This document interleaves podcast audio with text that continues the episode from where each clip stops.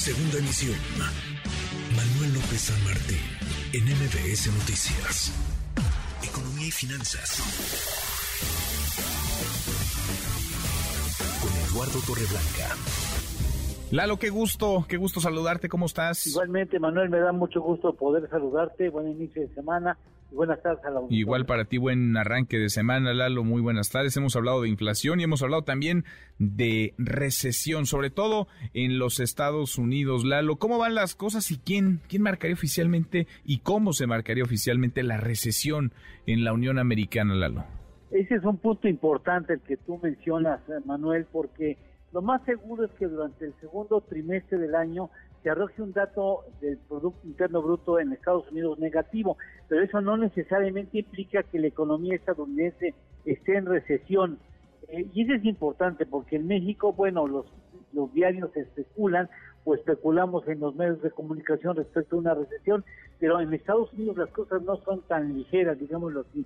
Allá hay un organismo que depende de la Oficina Nacional de Investigación Económica con sede en Massachusetts, es un organismo sin fines de lucro creado en 1920, integrado por académicos de prestigiadas universidades, economistas de prestigiadas universidades y representantes de organismos privados. Ahí no interviene el gobierno o algún elemento del sector público.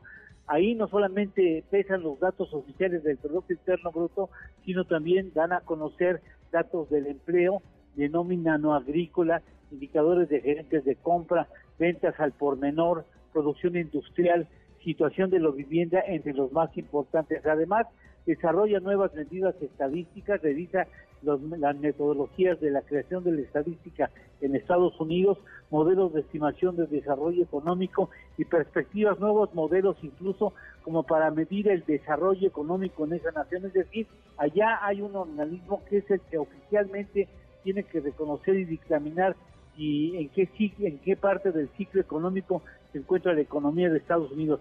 Una mala noticia sería el, mencionar a nuestro público que este esa instancia de determinación del ciclo económico de Estados Unidos lo determina a, toro pasado, es decir, una vez que ya ha iniciado una recesión, tiempo después determina que eh, la recesión existe y la da a conocer oficialmente.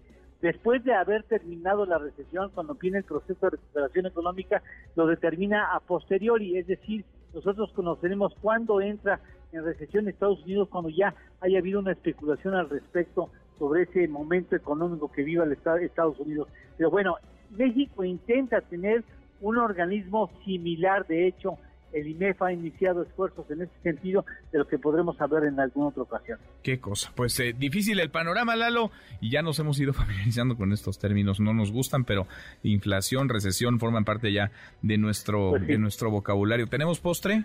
Claro que sí. Datos económicos de China en el segundo trimestre, sí, eh, retrocede eh, la economía china con respecto al trimestre anterior, el primer trimestre retrocede 2.6% y con respecto a hace un año crece 0.4%. Ya se siente el confinamiento en las estructuras chinas económicas.